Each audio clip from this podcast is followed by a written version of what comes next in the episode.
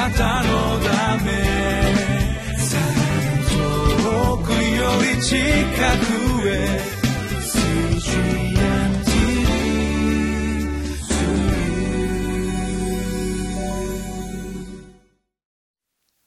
皆さんこんにちは。ミッションエイドクリスチャンフェローシップの牧師関根和夫です、えー、今日は12月28日金曜日、えー、聖書の箇所は歴代史第2の35章1節から19節までになっていますけれど、えー、タイトルが「御言葉通りに準備することが最高の奉仕であり礼拝です」となっています。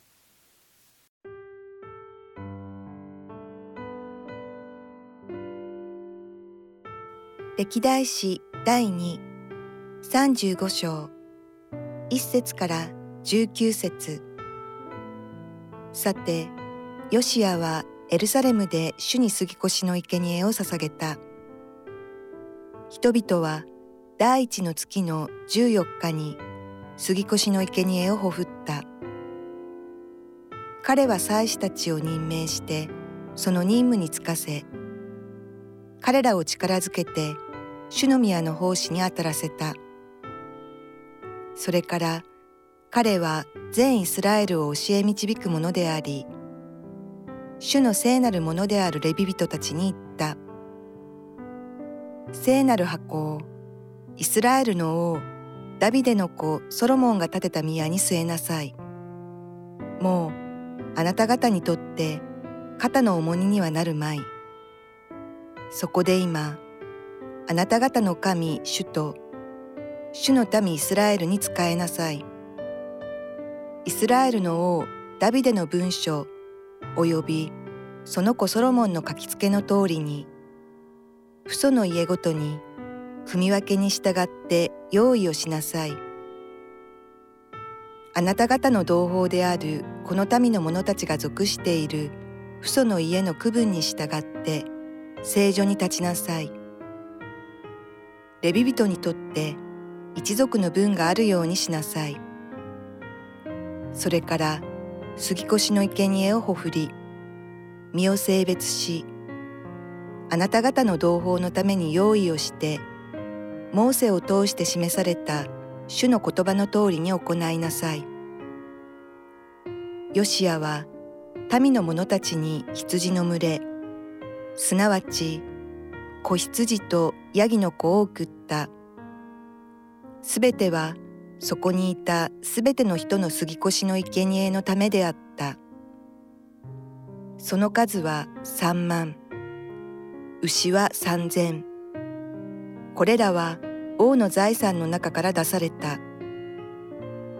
彼の司たちも民を呼び祭司たち、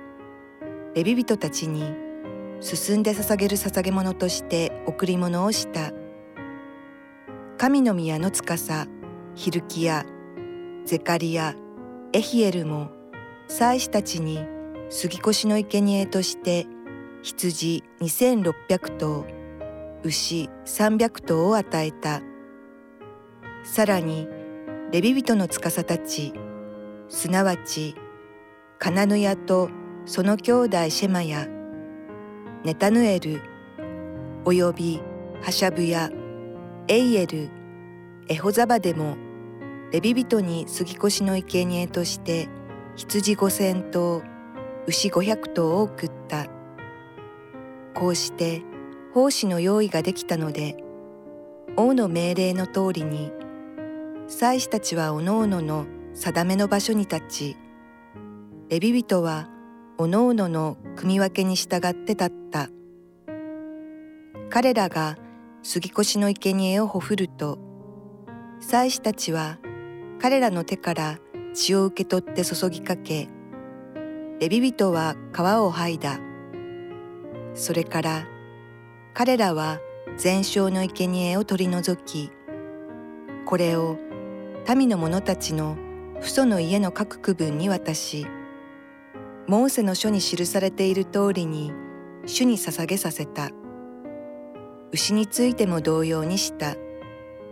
それから彼らは定めの通りに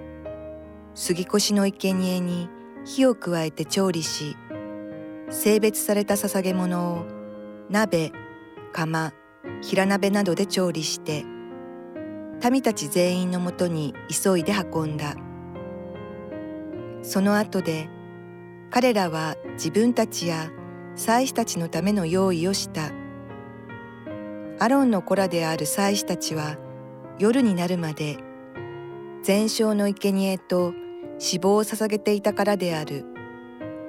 そこでレビ人は自分たちやアロンの子らである祭司たちのための用意をした。アサフの子らである歌うたいたちはダビデ、アサフ、ヘマン、および王の先見者エドトンの命令の通りにその役目についていた。また門営たちはそれぞれの門を守っていた。彼らのうち誰もその奉仕を離れる必要がなかった。彼らの同族であるレビ人が彼らのための用意をしたからである。こうして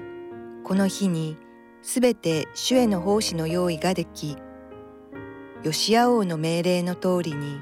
杉越の生贄を捧げ主の祭壇で全焼の生贄を捧げるばかりになったのでそこにいたイスラエル人はその時杉越の生贄を捧げ7日間種を入れないパンの祭りを行った。預言者サムエルの時代からこの方イスラエルでこのような杉越の生贄が捧げられたことはなかった。イスラエルのどの王もここでヨシアが行い祭司たちとレビ人およびそこにいた全ユダとイスラエルさらにエルサレムの住民たちが捧げたような杉越の生贄を捧げたことはなかった。ヨシアの治世の第18年にこの杉越の生贄が捧げられた歴代史の第235章の一節からですけれども、えー、この中に書かれている大きな大きなテーマは杉越の生贄の準備とそれから実際の杉越の捧げるまああ礼拝そのものですねについてです。で杉越の生贄あるいは杉越の祭りこれ1週間ですけれどあのイスラエルの人たちにとってとてもとても意味深いえー、決して忘れてはいけないお祭りの一つですね。これはあのイスラエルの人たちが昔エジプトに、えー、まあ捕虜のような、えー、あるいは奴隷のような状況の中にあった時神様がモーセを立てて彼らを脱出させるわけですけれどもその最後の時に、えー、神様がこうこのことをしてあれば問題は起こらない。つまり、えー、ウイゴが殺されることはない。でもこのことをしてなければそれは、えー、大変なことが起こると。まあいわば最初の子供が殺されるということですね。で過ぎ越す。天使あるいは神がその家を過ぎ越してくれる、えー、そこをこうまあ立ち寄らず裁きをもたらさず次のところに行ってくれるということがあるわけですけどその過ぎ越しの生贄しかししばらくまあいろいろなことがあったんだと思いますけれどもそういうふうなことが丁寧にされなされていなかったというのが歴史の現実でした。でこのヨシアという王様が、えー、エルサレムで主の生贄を捧げるということを断行しそしてこれあの、まあ、めちゃくちゃ大掛かりなものだったわけですね。祭司たちを任命する。あるいはえー、レビ人たちにその役割を託す。そして実際にその費用も含めてですけれども相当な費用がかかったわけですがでもそれを王様が提供するというふうなことが書かれていて非常に興味深いですね。えー、まず最初に3節。それから彼は全イスラエルを教え導くものであり主の聖なるものであるレビ人たちに言った。聖なる箱イスラエルの王ダビデの子ソロモンが立った宮に進めなさい。もうあなた方にとって肩の重荷にはなるまい。そこで今あなた方の神主と主の民イスラエルに仕えなさい、えー、まあこのことをこう出発点として吸い越しの生贄がほふられる。性別される。そして神様が昔語ったような形でこの生贄は捧げなければならない。ということで、えー、まあ生贄として羊や牛がほふられるわけですけれども、まあ、これはその罪を許すというふうなこと神との新しいその関係を持つということの、まあ、一つの象徴ではあるわけですけれどもこんなことが書いてあります。7節ヨシアは民の者たちに羊の群れすなわち子羊とヤギの子を送った。すべてはそこに、えー、そこにいたすべての人の杉越しの生贄のためであった。その数は3万。牛は3,000これらは王の財産の中から出されたと。王様が民の生贄の、まあ、素材を準備してこれを使って生贄を捧げるようにしなさいと語る。そしてそれを実行する。それからその後にも8節彼の司たちも民及ぶ祭司たちレビ人たちに進んで捧げる捧げ物として贈り物をした。神の宮の司ヒルキアザカリアエヘールも祭司たちに吸い越しの生贄として羊2600頭牛300頭を与えた。王様だけではなくて王様に仕えてる人たちもそれを実行する、え人たちに対して捧げ物としてそれを提供したでその後もそうですね。今度は9節に入ってさらにレビ人の司たちすなわち、え、カナネヤとその兄弟、え、シェマヤネタヌエルおよびハシャブヤエイエル、エホザバテもレビ人に吸い越しの生贄として羊5,000頭牛500頭を送ったつまり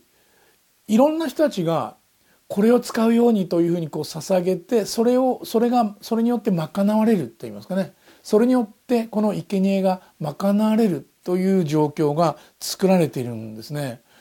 あのちょっとこうこれ考えにくいんですけど例えば教会に来て献金を捧げると。ね。礼拝に来た人が献金を捧げる。それによってこう礼拝が成り立つというふうなイメージがありますけれどもこの杉越の生贄に関して言うと王様があるいは祭司があるいはレビ人がその下で役割を果たす人たちのためにあるいは民のために全部それを準備してそしてこれを使って捧げ物としなさい。というふうにやる。つまりね礼拝というのはやっぱ恵みなんですよね。恵みなんです。捧げるものさえも神がくださる。捧げるものさえも要するに私が頑張って頑張って捧げ物を作るぞっていうんではなくてちゃんとその主催者がそれを用意して、えー、捧げられるようにするということですね。でそれぞれに役割があって祭司たちの役割レビ人たちの役割というのがあってそにそこに提供された、えー、羊や牛をほふってそしてまあ祭壇に捧げるわけですね。そしてもちろん、あのー、最終的にはある分を食べるわけですけれどもえそういう中で15節アサフの子らである歌うたいたちはダビデアサフヘマンを呼び王の先見者エドトンの命令通りにその役目についていたとあるいは、えー、門営たちも門を守っていたということでこのお祭りに関して言うと、えー、王様がもう資材を提供して民に捧げるものを提供し祭司が自分の役割を果たしレビ人がその役割を果たしそして祭司もレビ人もまたその司たちも自分の持っているものの中からあるものをこうや仕事がやりやすいように提供する。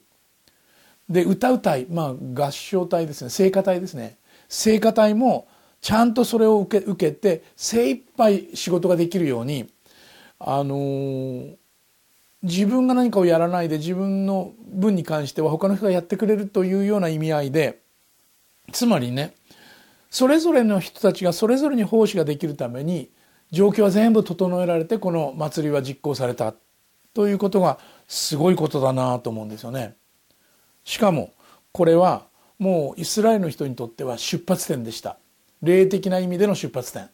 新しい土地への出発点でもあったわけですけれどもでも霊的な神との関わりに関わる出発点。神が私たちを過ぎ越してくださった。裁きを向こうにやってくださった。私は救われたのだというそのことを本当に深くうなずくための出発点。それが国中でできた。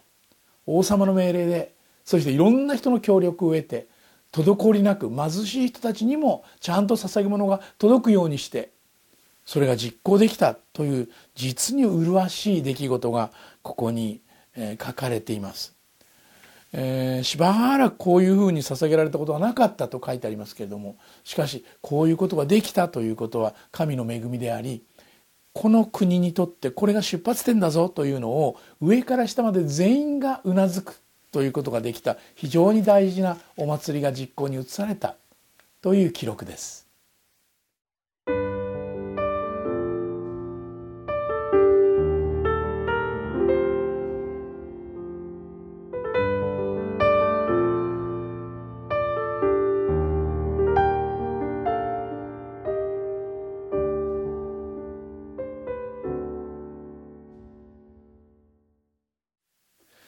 新約聖書における杉越ということを考える時には当然イエス様ご自身が杉越の生贄として捧げられてくださいました。私はですから牛を殺す必要もなければ羊を殺す必要もない。イエス・キリストが私たちのための贖いの代価として罪の贖いの代価として十字架にかかって血を流し死んでくださったからです。私たちはもはや羊を殺す必要がない。でそういう意味では神様がもうすでに捧げ物を全部用意してくださっている。だから私はそこに心を込めて感謝しに行って神様ありがとうございます本当にあなたが私を愛して御子イエス・キリストを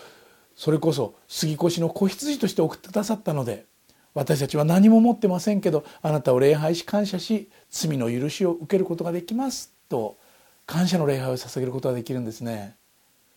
ですから礼拝は決してあなたが何か頑張って奉仕を見せるとか力を見せるために行くわけではないのです。神の恵みを受け取って神の許しを豊かに味わう。そういうことのために礼拝は用意されています。杉越の子羊は神が用意してくださったからです。私はそこに行って一緒に心を込めてそのお方に感謝を捧げればいい。それが礼拝です。そんな礼拝できているでしょうか。一言祈ります。恵み深い天の父なる神様御子イエス・キリストが贖いのために来てくださって杉越の羊として子羊として来てくださったことを感謝します。どうぞそのことを心に留めながら礼拝を喜ぶことができるようにあなたに愛されあなたに許されていることを大いに喜ぶそんな礼拝が捧げられますように主イエスキリストの皆によってお祈りします。アーメン。あなたのため遠くより近くへ